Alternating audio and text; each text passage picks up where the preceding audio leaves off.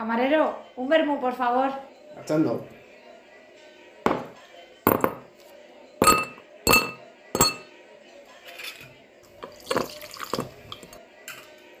Ahí tiene. Gracias. La hora del vermú, el chispazo de la vida. Chicas, ¿qué es hoy? Hoy es día de grabar un podcast. ¡Wow! Bueno, ya os habréis dado cuenta al decir chicas que me acompaña pues aquí mm, Chris, la anfitriona de este, de este, de este episodio. Hola Chris. Hola, ¿qué tal? Eh, por otro lado tenemos eh, a la persona que sigue en búsqueda de empleo. Hello. Y luego por otro lado tenemos al despistado que se ha dejado los cables en casa y que, bueno, en un, pero en un Plis Plus he ido y he venido con los cables. Así que todo bien, crisis resuelta, Toma. podemos seguir siendo amigos. Bien. Oye, pues hoy es el día del músico. Anda. Pues felicidades al hermano de Ana, que es músico. Claro. Ole. Felicidades. Un Ah, besito desde aquí. Desde Múnich espero- esperamos que los niños te traten mejor. Y Ana, también felicidades a ti, que también eres música, aunque... Amateur. Wow. Sí, aunque de hobby. gracias, gracias. De nada. A ver cuándo es el día del tejedor. Eh, Seguro que lo vais y hay días para todo ya, ¿eh? que ahora me busque ese dato. Venga. Eh, y bueno, pues para entrar así un poquito en calor, pues vamos a empezar a El contar... 13 de julio. ¡Wow! Anda. El cumple de mi otro hermano. ¡Wow! Ah, ¿El pues 13 mira, o el 3? El 13. Anda, pues eh, así no te olvidarás de felicitarme. Muy bien. Eh, Yo no- y he buscado el día del panadero, que es el 4 de agosto. anda, ¡Hola! Madre mía, qué, Qué celebraciones. Sí, sí, se me van a ir los sueldos en las celebraciones. Pues sí, a- eh, por todas las que no nos has invitado en los años anteriores. Bueno, pero no, no. Ah, y luego, luego os cuento una cosa. No, no para el podcast, pero una cosa que he aprendido que es interesante. que es top secret. Y metemos ahí un poco de misterio. Pero bueno, no nos vayamos por los cerros de Úbeda. Un saludo a Úbeda, a ver si el alcalde o la alcaldesa nos invita ahí a hacer un episodio. Wow. Y en vez de tomar vermú, pues tomaremos unos chupitos de aceite. De oliva. Mm. Claro. O, o a dar el pregón en las fiestas. Sí, eso estaría muy bien. Seguro. Oye, estamos promocionando Úbeda en Alemania. Es verdad. Eso no lo paga ni el gobierno de España. Cierto. Eh, bueno, eh, chicas, pues vamos a, a eso, a empezar a calentarnos un poquito y a calentar nuestras voces contando eh, highlights de la semana. ¿Quién se anima a empezar? Uy, Ana ha señalado a Chris, así que voy a hacerle caso, que si no luego me señala a mí. Pues quería que hablases tú para que hablases de la fiesta del sábado. Ah. Venga, vale, hablo yo. Hablas tú y luego complemento. Venga, anda.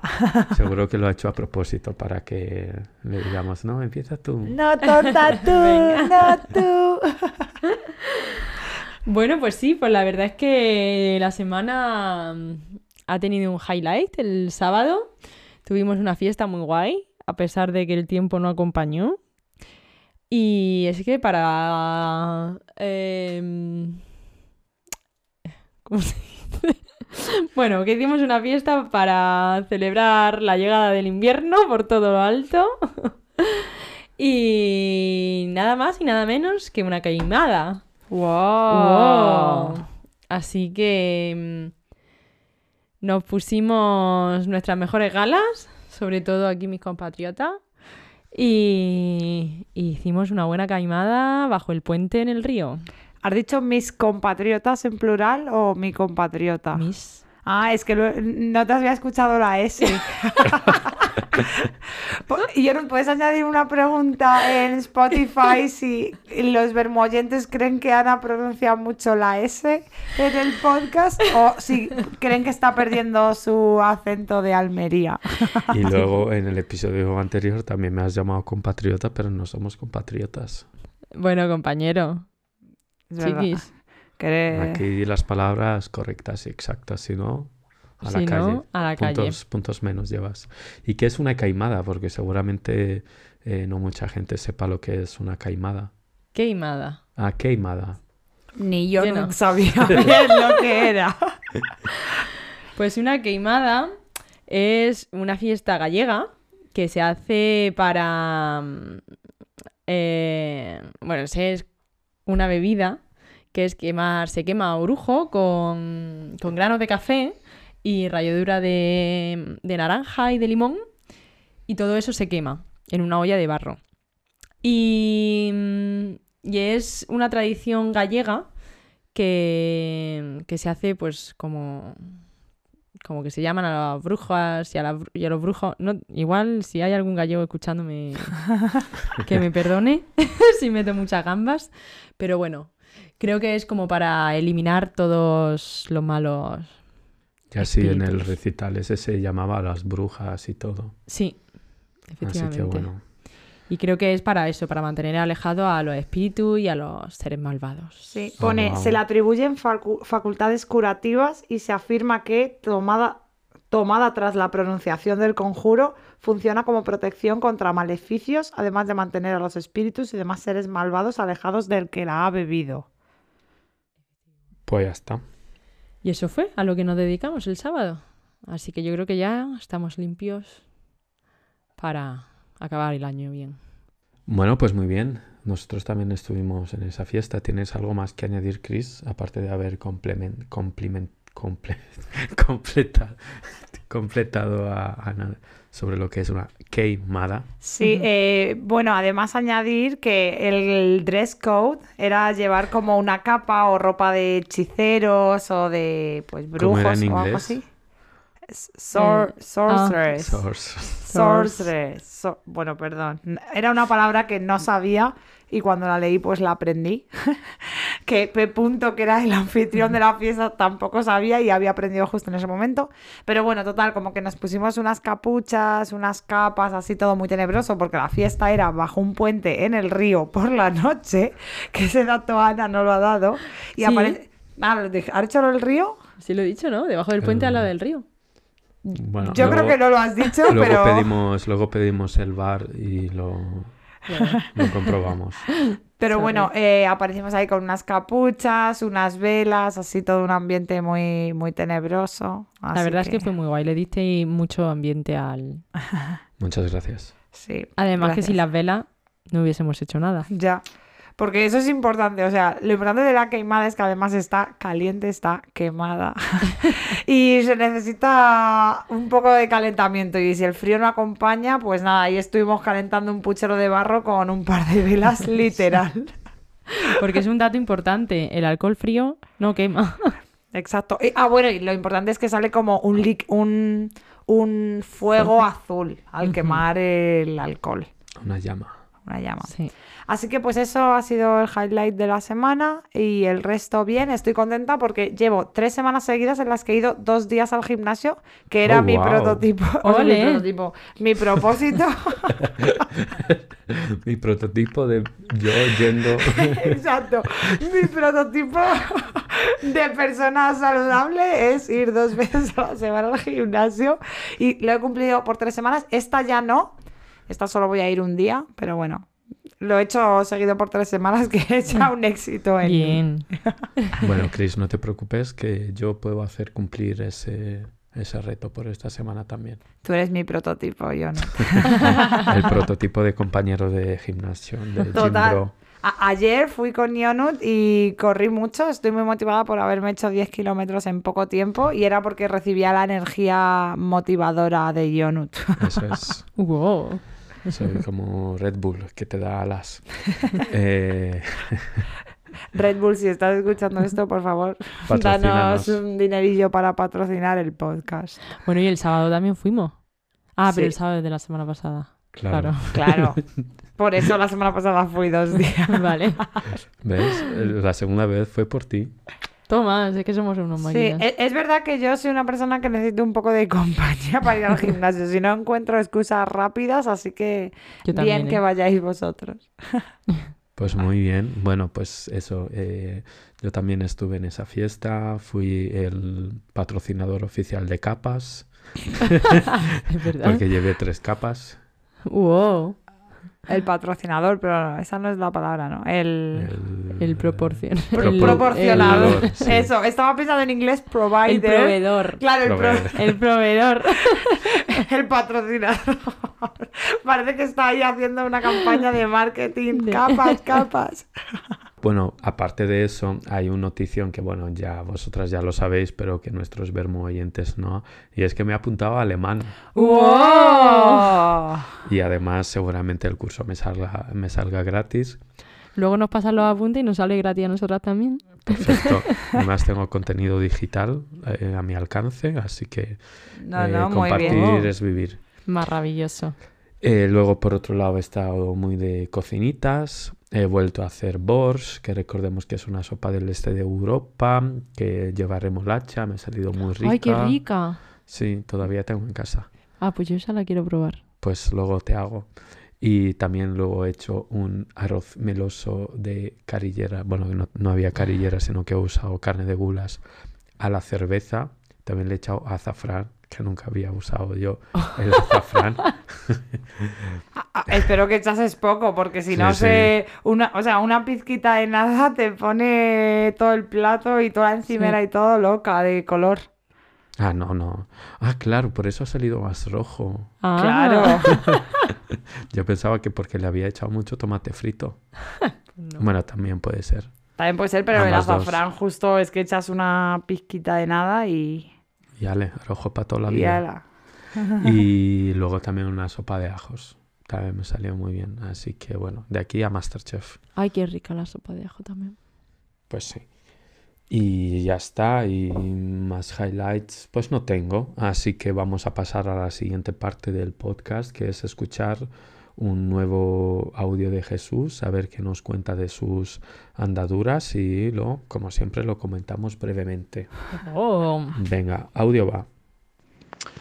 Muy buenas, vermoyentes, ¿qué tal? ¿Qué tal todo? Yo estoy bien, estoy ahora mismo en una tienda de campaña, en un parque de Japón, cerca de Shikoku, de hecho estoy como a mm, 10 kilómetros de Shikoku, de, de mi principal desafío en Japón. Y nada, bueno, eh, hoy creo que voy a dormir muy bien, la verdad es que estoy muy a gusto en la tienda, me estoy empezando a, acostumbrar más a estar en la tienda que a estar en albergues y demás. Y bueno, pues hay muchas opciones de... Más que hablaros de mi viaje, que está por ahora muy bien, estoy muy bien. eh, os voy a contar un poquito de lo que he visto. Hay muchas opciones para quedarse en Japón. Hay gente que se puede quedar en... Vosotros podéis quedar en los típicos hoteles cápsula, en sitios donde se alquilan revistas. O sea, el, típico sitio para hay sitios para leer cómics y en esos sitios donde se pueden leer cómics, de hecho, puedes alquilar un- una sala por rollo nueve horas, ¿vale? Y dormir en esa sala, porque esa sala tiene como una especie de, sofá inc- inclinable y puedes dormir ahí. Y lo mejor es que tienen baños y ducha. Entonces hay gente que cuando dice, uy, me va a pillar la noche, lo que hacen es coger uno de estos sitios que sale mucho más barato que un hotel cápsula y nada, se quedan ahí a pasar la noche. Pero claro, ¿qué es lo que pasa? Que hay gente que se tiene que volver del trabajo o que se queda echando horas extra porque quieren conseguir lo que sea. Entonces a veces que les pilla un poco el... ¿Qué se dice? Te pilla el, el perro. Andan pillados de tiempo. No sé por qué. se me ha olvidado el refrán ese de te pilla no sé qué. Eh, y, y nada, pues eso que, fijaos cómo es la cosa. Es que aquí de hecho tiene una, una ética laboral un poco mala, en mi opinión.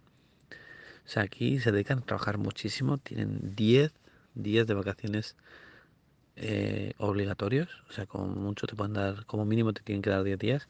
Ya que depende de la empresa, pueden darte algunos más o no. Pero aquí no se tienen casi vacaciones. Y casi toda la gente con la que he hablado les gusta mucho Japón para viajar y como turista, pero en el tema de laboral no están nada contentos. Dicen que se echan muchas horas extra, se trabaja mucho y que siempre se, se intentan aprovechar de ti, de que des todo y más de lo que está estipulado. Así que bueno, con eso os dejo. Espero que os dé para un podcast. Y nada, un besito. Hasta otra.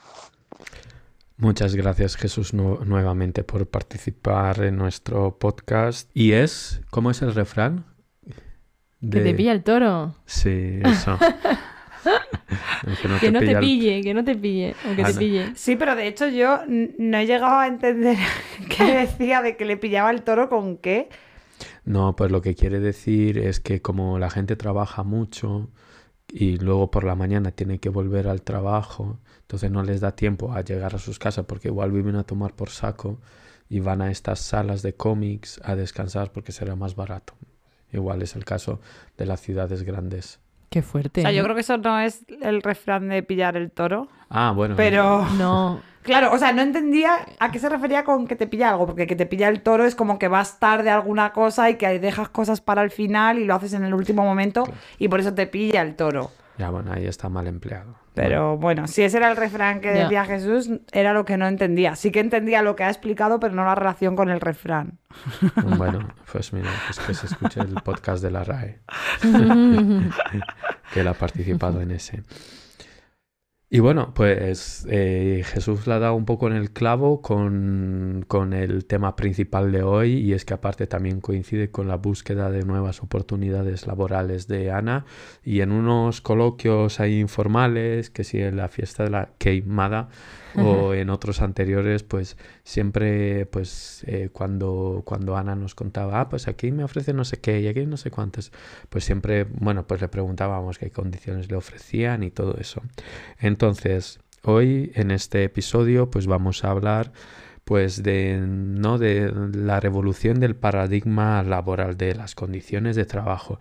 Hay un verdadero cambio porque recordemos que ha pasado una pandemia, sorpresa, y que mm, em, la pandemia ha hecho que que, que las pues eso, que las condiciones de trabajo, la forma de trabajo cambie pues casi de un día para otro.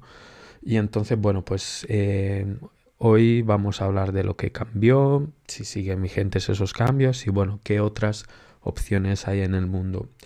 Queremos precisar algo que vamos a hablar de- de nuestros sectores, que esto claramente no se puede eh, eh, llevar a todos, a todos los sectores laborales, así que bueno, pues vamos a, vamos a hablar de eso, ¿no? Y una de las cosas de cuando hablamos de esta revolución eh, del mundo laboral es que hoy en día es más común, o al menos era común, pues el teletrabajo o el home office.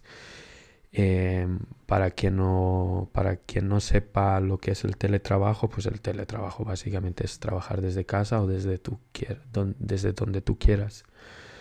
Eh, entonces, primera pregunta, ¿vosotras hacéis home office? ¿Lo hacéis habitualmente? ¿Conocéis mucha gente que hace home office?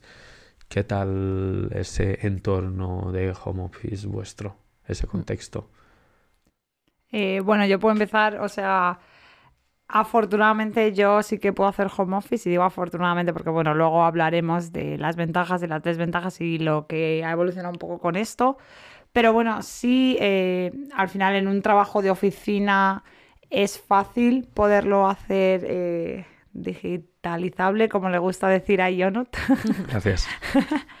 Así que sí, eso ahora veremos las ventajas, como he dicho, pero sí, sí que puedo hacer.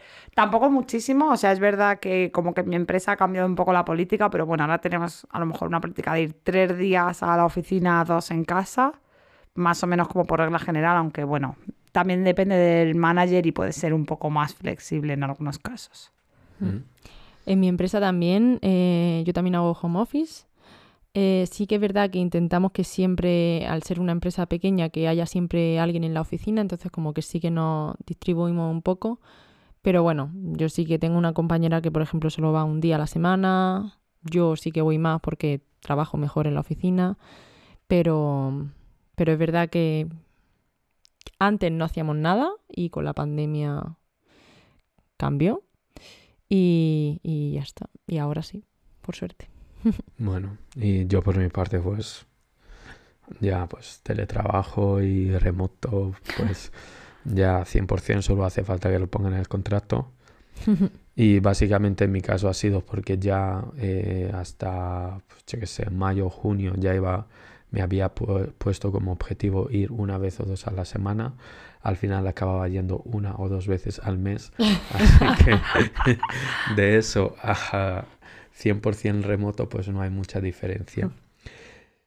Sí, eso es que es verdad, o sea, en mi trabajo también, obviamente ha habido como distintas fases de más confinamiento, menos confinamiento, pero también es verdad que la empresa ahora mismo está como creciendo mucho, entonces como que realmente es que no hay escritorios para todo el mundo ahora mismo. otra. Y de hecho, o sea, eh, hace un par de semanas nos mandaron un mensaje de que han puesto como unos sensores en cada escritorio, o sea, que recogen datos anónimos, pero ponen sensores en cada escritorio, en la puerta de la cantina, tal, como para ver cuánta gente entra, cuánta gente sale, cuánta gente se sienta en cada escritorio al cabo del mes, un poco por monitorizar y tener los datos más centralizados y pues o poner más escritorios o ampliar ciertos espacios o algo así.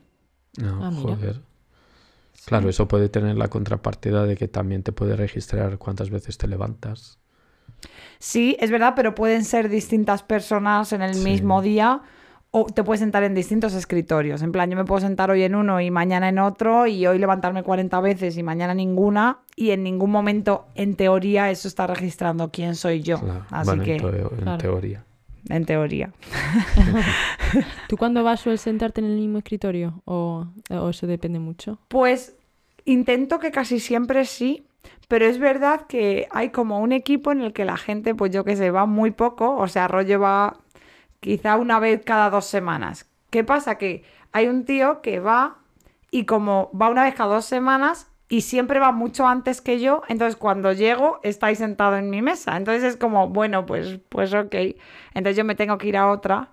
Pero bueno, normalmente siempre me siento en ese, excepto cuando ese asiento está ocupado y me siento en otro. Ah, vale. Em, relacionado con el teletrabajo, bueno, o, sea, o más bien con el home office, que es, digamos, la oficina en casa, pues también está el trabajo en remoto, pues desde, pues yo qué sé, desde España, que nosotros vamos mucho a España, a estar con la familia, no sé qué, y hay en ocasiones que trabajamos desde allí, creo que todo lo, todos lo hemos hecho. Mm. Yo estoy muy a favor de eso porque al fin y al cabo tienes amigos que también trabajan y estar de 9 a 5 esperando, o sea, cogiéndote vacaciones y estar esperándoles eh, hasta las 5 o 6 de la tarde cuando salgan de trabajar para quedar con ellos, pues mira, pues mejor trabajas y, y ya está, y, y todos en paz. Pero Sí, también Eso sin duda es lo mejor, la verdad. Hay en, em- en empresas que lo regulan más que en otras. En la mía, por ejemplo, tenemos como 30 días al año que podemos trabajar desde fuera de Alemania y eso está bien. Especialmente en la Unión Europea, eso es verdad. Claro, bueno, ahí entra muchos factores, eh, pues el tema de las, el seguro laboral, pues yo que sé, te rompes la mano, está trabajando en remoto desde España, eso que es baja o... Mm. Claro, pues ahí entra muchas cosas en juego también eh, la confidencialidad del proyecto, si trabajas para un trabajo li- militar, Claro. pues, o sea, para el ejército alemán, por ejemplo, pues te tienen que poner más medidas de seguridad y no sé qué, y Mm, eso te sí. dificulta. Sí, de hecho en mi empresa, o sea, yo es como que tengo que rellenar un formulario que le llega tanto a mi manager como a recursos humanos para pedir que trabajo remoto. Y es verdad que hay como una cosa cuando enciendo el ordenador con mi contraseña, que si trabajo desde España me pone Source Away Spain. Está como controlado desde donde trabajo, o sea que lo tengo que reportar sí o sí, porque es que si no lo pueden ver en cualquier caso, Sí, sí. obviamente. Ah, así qué que- fuerte. Sí, y aquí cuando estoy en Alemania me pone Source Away o como se llame, Germany. Ah, qué Claro, fuerte. eso es de- al conectarte al wifi, pues tiene una IP Ah, claro. y por la IP, claro, no van a saber tu ubicación exacta, pero sí van a saber si estás en un país u otro. Mm.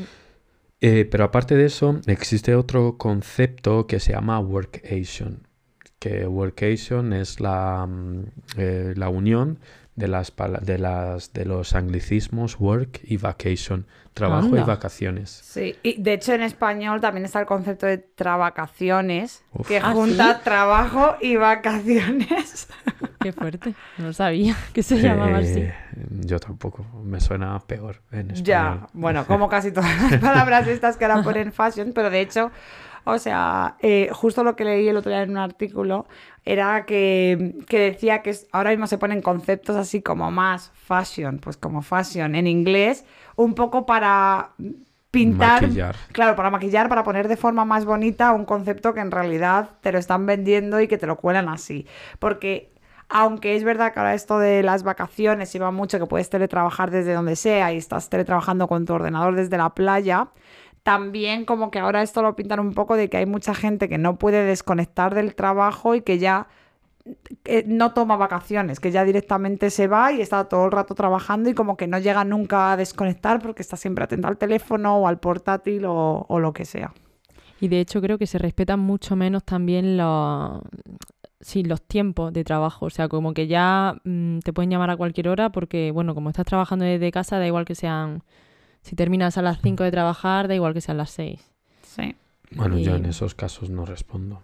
Ya, claro, no, yo tampoco, pero bueno, Ya. igualmente creo que... Ni... Sí. A yo- ver, por otro lado, obviamente eso te da flexibilidad, porque claro, Sí, si te tienes que ir un momento a la una a, a hacer una compra específica o una consulta al médico, te puedes ir y volver y ya está. Pero sí, es verdad que esto, al final, el, ah, estoy... eh, o sea, es que ahora es muy normal en las empresas, alguien se va de vacaciones, no, me voy de vacaciones a Italia, pero si eso me llamáis. No, bueno, en esos momentos desconecta el móvil y, ya está. Sí. Yo creo que el primer error que cometemos todos es, por ejemplo, meternos en los grupos de WhatsApp, por ejemplo, en los grupos de no sé qué, con nuestros números personales y sea en horario laboral o fuera del horario laboral, pues que te avisen o que te pongan un mensaje a tu número personal. Y bueno, yo lo hice y desde hace muchos meses, aunque me mandes el mensaje, no te contesto. Ya. O sea, hay canales oficiales donde queda registrado que me has avisado tal, por ahí me, me, me hablas, pero no por mi número privado. Mm. Y bueno, o sea, la- la- el tema del workation también está el tema de extender eh, las vacaciones, ¿no? Porque mm, hay veces que, que incluso yo tengo 30 días de vacaciones y, y llega a ser insuficiente. Y bueno, pues como que es otra manera de, de estar de vacaciones sin perjudicar el bolsillo tanto, ¿no? Porque ya el estar de vacaciones, pues ya al bolsillo le duele, pues sí, también si no pierdes dinero, pues mira, más que mejor. El tema, em, tú Ana, creo que tenías un dato sobre el tema del ho- home office en España. Eh, sí, en España eh, ha aumentado eh, el porcentaje... Un momento. Ha aumentado en un 80% eh, la empresa que hacen teletrabajo desde la pandemia, según eh, datos del Banco de España. Joder. Em, con el objetivo de que su actividad se resienta lo menos posible en la situación actual. Entonces, o sea, creo que muchas empresas sí que han notado beneficio también, a pesar de que hay otras muchas que, que se quejan y, o que desconfían más del tema del teletrabajo, sí que sí que hay otras que se han beneficiado bastante. Joder. Sí, a ver, al final es como todo, pues hay ventajas, hay desventajas. Claro. O sea, obviamente, el tener a 600 empleados o a X trabajando desde sus casas, pues obviamente dinero que te ahorras en pagar electricidad y todas las cosas Claro. desde un ordenador en una oficina. Claro. Y bueno, o sea, yo creo que con, con el tema de home office ganan todos, porque tú no tienes que emplear tiempo en el transporte, Efectivamente. aunque hay una directiva europea del año 2009-2010 que dice que el tiempo de transporte al trabajo debería estar incluida en la jornada laboral.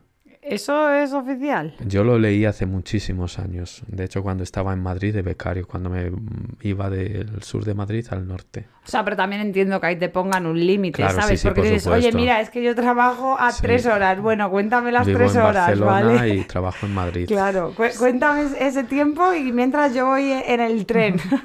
No, pero es verdad que, por ejemplo, las empresas que están, como aquí, a las afueras de Múnich o lo que sea, que, que tardáis una hora casi en llegar, Es que al final son dos horas al día. Sí. O sea, yo creo que eso es por lo que más me gusta el teletrabajo, además de Mm. obviamente poder estar en casa, pues yo que sé, al final, por muy concentrada que estés o incluso aunque trabajes más, porque hay veces que trabajas incluso más de la hora, pero es verdad que puedes poner la lavadora, puedes hacer tal. O sea, como que te puede cundir más el día en hacer cosas, pero a mí lo que me mata es, claro, levantarme más de una hora y media antes para tener que ir al trabajo, mientras que en mi casa, cuando trabajo desde casa, me levanto y en cinco minutos estoy en mi ordenador y listo. Sí. Hasta te puedes echar power naps. Así usando anglicismos para maquillar la siesta. Aparte que a nivel medioambiental también se reduce Claro.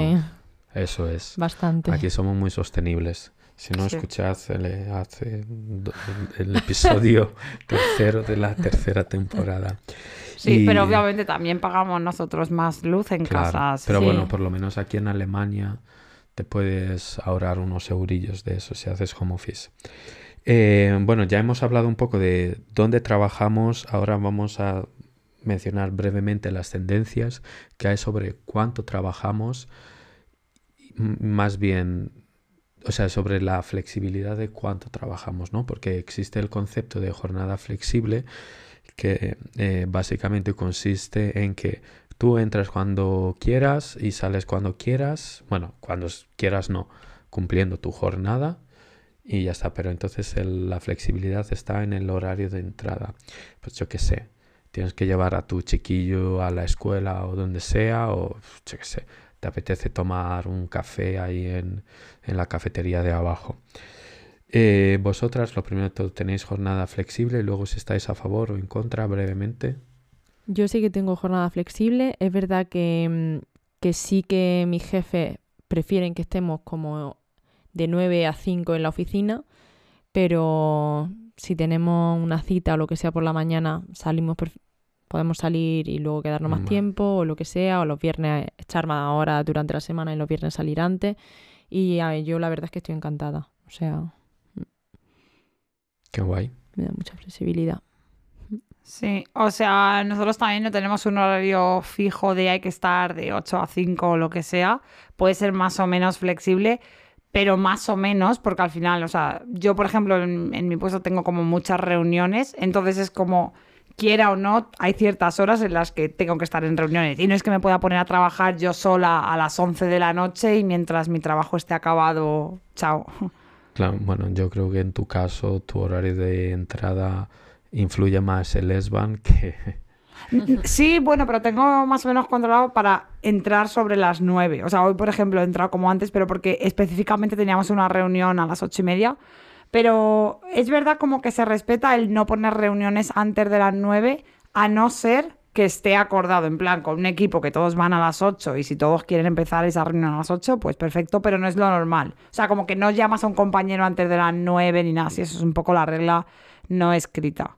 Y yo qué sé, pues hasta las 5, 6 igual, es más o menos cuando esperas que la gente te conteste, que te contesta. Luego ya, pues es un poco, bueno, tú trabajas si quieres, pero no esperes que alguien te vaya a contestar a las 9 de la noche. Ya, ya. Joder, bien, eh, bueno, por esa parte bien, jornada flexible también, home office bien, jornada La tuya, flexible de, también. la tuya, de hecho, es más flexible, así que... No, pero aún así yo intento despertarme temprano y... Ya. Sí, pero también es verdad que depende de si trabajas como más en algo tú solo o trabajas en un Claro, equipo, porque verdad. claro, tú puedes trabajar a las 11 de la noche y lo Es tienes verdad. listo para el día sí. siguiente y ya está. Claro, sí, sí. O sea, en mi caso, como yo me lo guiso, yo me lo como, pues flexibilidad eh, 100%. Em, también, bueno, a raíz de, de- de las negociaciones del nuevo gobierno se ha, replan- se ha replanteado eh, pues cambiar eh, la duración de la jornada laboral. Ahora mismo está en ocho horas y trabajas, pues no sé cómo se llama. ¿Tiempo completo? Eso, tiempo completo, gracias. Pero eh, Ana ha encontrado que hay países donde la jornada laboral, es decir, bueno, la jornada laboral o más bien la semana laboral dura más de 40 horas, que sería, digamos, lo normal si tienes una jornada laboral de eh, 8 horas. Pues sí, y de hecho hay bastante. Em, el país que más horas laborales por semana tiene es Colombia, con 47 y medio. Eh, luego va México con 45, luego Costa Rica 44 y medio, Chile con 42,6 y Israel con 40,6. O sea, aunque creo que en México ahora se ha votado, ¿no? Para... Justo he, he leído antes en la noticia que ponía eso, que se ha reducido y que, si no recuerdo mal, en la noticia ponía que ahora mismo es el tercer país de Latinoamérica que tiene una jornada de 40 horas, porque todos los demás, como han Hmm. dicho, tienen eh, mucho más. Mm. Creo que los que van antes que México son Ecuador y Venezuela. Joder. Sí. Eh, pero por la otra parte, también hay países que o bien ya tenían la semana laboral inferior a 40 horas o que ahora mismo están trabajando en proyectos, que es el caso de España, eh, en, en que esas horas eh, rebajen. ¿Es así o no es así, Chris? Sí, o sea, datos. La verdad es que no tengo datos específicos de una ley, o sea, de una, de una referencia de ley específica que diga no se puede trabajar más de 30 horas o algo así, pero lo que sí que he leído es que los países nórdicos, como en la mayoría de las cosas avanzadas, eh, son los que menos horas eh, por semana tienen, también incluyendo a Países Bajos. O sea, al final Países Bajos tiene una media de 32,4 horas, seguido de Austria, al parecer, 33,7, Noruega, 34, Dinamarca y Alemania, también 34,6. Al Vale. parecer, la media de la Unión Europea es 34,6 exactamente. Claro, pero aquí en Alemania, pues lo normal también son jornadas de 8 horas. Pero claro, bueno, las medias ya sabemos cómo son las Sí. medias que son imprecisas o que no muestran una imagen real de una sociedad. Sí, porque aquí también hay muchísima gente a media jornada. Sí, Claro, de hecho, es. perdón, la media es 36,4, no 34,6, pero sí. Así me gusta que rectifiques, Chris. Sí. Sí, es verdad, aquí en, en Ale- en Alemania se lleva como mucho más el concepto de mini job, que es que la gente tiene sus trabajos de a lo mejor 25 horas y luego tienen un mini job extra pues para hacerse otras 20 horas o no sé si hay un máximo que pueden tener en cualquier caso, la verdad, eso lo desconozco. Pero sí, aquí se lleva más el tener jornadas parciales, mientras que en España la gente se ve un poco más desesperada a trabajar más horas con tal de ganar más dinero, que eso Mm, al final es claro. bastante triste. Bueno, el dinero manda. Mm. Eh, ¿y estáis de acuerdo con los argumentos que dan algunos eh, acerca de esta reducción posible de la semana laboral a un número inferior a 40 horas? Porque dice que la gente va a trabajar menos, entonces la productividad de esa empresa también se va a ver directamente afectada. ¿O por el contrario pensáis que eh, cuantas menos horas la persona va a estar, como va a conciliar mejor su vida laboral con la personal, entonces va a ser más eficiente. Yo creo que va a ser más eficiente. O sea, que al final estás más descansado también y, y produces más. O sea, porque cuando llevas ocho horas sentado en una silla, lo único que quieres es pegarte un tiro. O sea. Mm. Y al final, los días que trabajas menos. No sé, yo, para mí, soy más productiva Más feliz. y más feliz. mucho más feliz. Yo lo creo totalmente igual. O sea, al final, claro, las empresas, eh, por un lado pueden producir menos, pero también porque creo que ahora estamos en un momento en el que está todo el mundo desbordado por producir muchísimo y que tiene que ser trabajar más y todo mucho más rápido y todo antes. Entonces creo que lo que hay que hacer es concienciar a la gente de, vale, trabajamos menos horas, pero somos más productivos y sacamos el trabajo adelante al final. Bueno, yo estoy en la misma línea que vosotras. Y, y para cerrar, es- bueno, para cerrar, ahora pasamos a otro punto, que es que antes he mencionado el tema de conciliar. Casi siempre, o siempre prácticamente que se habla de conciliar, eh, lo, lo primero que viene a la cabeza a la gente pues es a las mujeres que tienen que conciliar su vida de su posible vida de madre, su posible eh, vida profesional y luego aparte, bueno, ya no tanto, o eso creemos o eso queremos pensar, el tema de, pues, de la- las labores domésticas.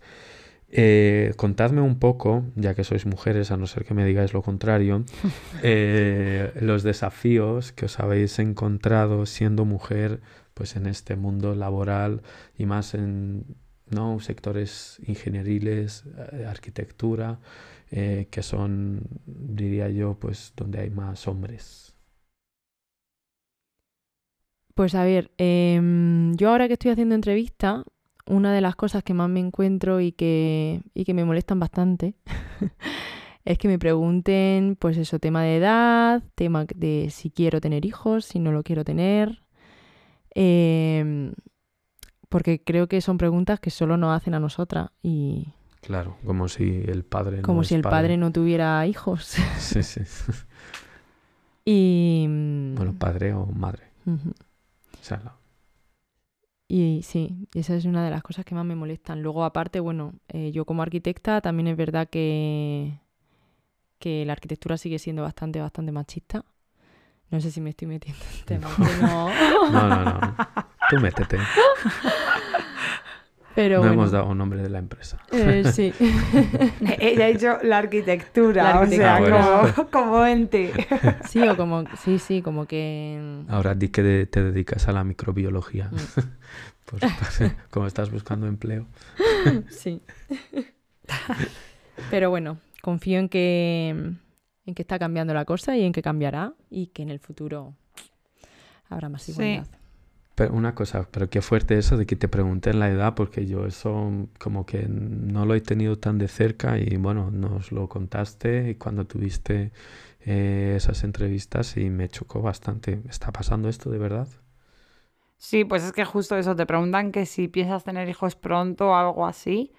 Eh, o sea, yo por un lado, la verdad, creo, ahora mismo es verdad como que la- las mujeres hay que darles como más esta conciliación, pero también es que la sociedad tiene que cambiar y al final no es solo que las tareas del hogar las hagan las mujeres, obviamente. Entonces, tenemos que romper un poco con eso de, ah, claro, la- que puedan tener conciliación para que las mujeres hagan las tareas de casa. Ya, esa conciliación tendría que ser igual para hombres y mujeres. La realidad es que ahora mismo todavía no estamos ahí para que esto se vea como algo normal en un hombre, que diga, oye, que yo no trabajo de una a tres porque tengo que estar llevando a niños al colegio o porque limpio mi casa. Entonces, bueno, eso es verdad que tendría que cambiar un poco el paradigma, pero sí, al final las mujeres en particular ahora mismo son las que se encuentran un poco más con estas desventajas o estas barreras a la hora de trabajar.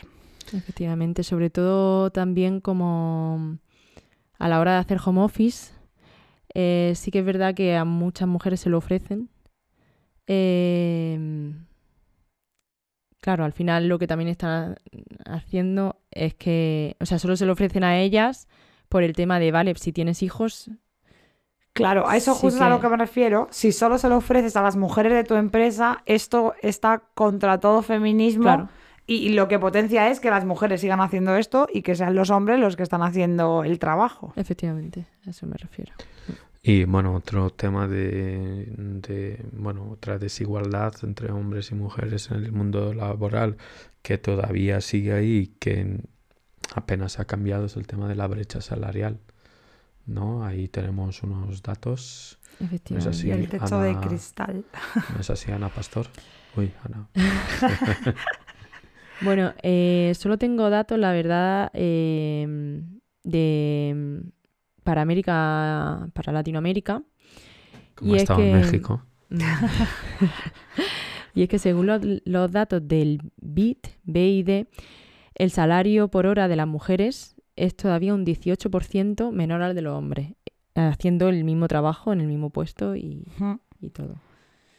Sí, y luego otro de los problemas, además de esto del salario, eh, que esto, bueno, ya es otro tema, yo también me estoy en un terreno pantanoso, pero no me puedo controlar con esto, es el tema, claro, de a una mujer a la que le das para que pueda conciliar con su casa, eh, al final lo que hace es que tampoco puede aspirar a otros puestos más altos. Y esto es justo lo que llaman el techo de cristal, que la mayoría de las empresas los, puertos, los puestos altos están al final eh, ocupados por hombres porque son a los que se les ha permitido más tener al final esta oportunidad de seguir creciendo laboralmente y no centrarse en las tareas eh, más domésticas.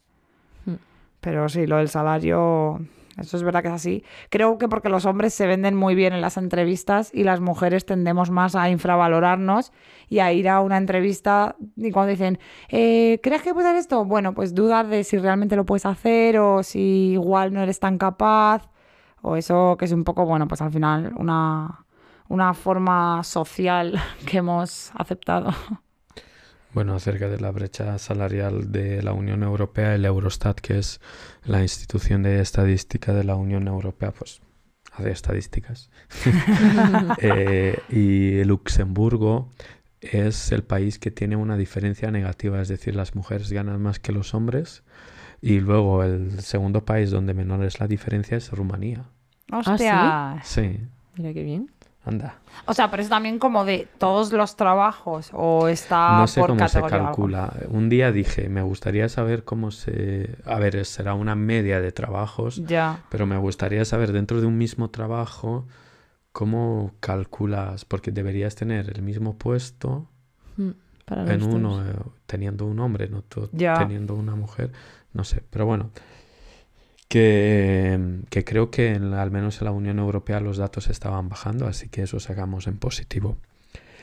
Y bueno, yo creo que mm, ha sido, hemos cerrado el tema principal con, ¿no? Con, Con un- bastantes datos, yo Sí, creo. sí, gracias Ana Pastor.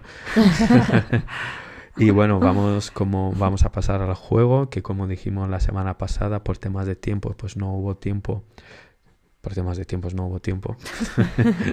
Ya que mis Eh, deberes se quedaron sin salir. Eh, claro, si es que aquí eh, apreciamos el trabajo de Ana, así que hoy vamos a jugar a su juego que, recordemos, es acerca del episodio anterior que trataba sobre las culturas, un poquito de, de, de- de los territorios donde estuvimos en nuestros respectivos viajes.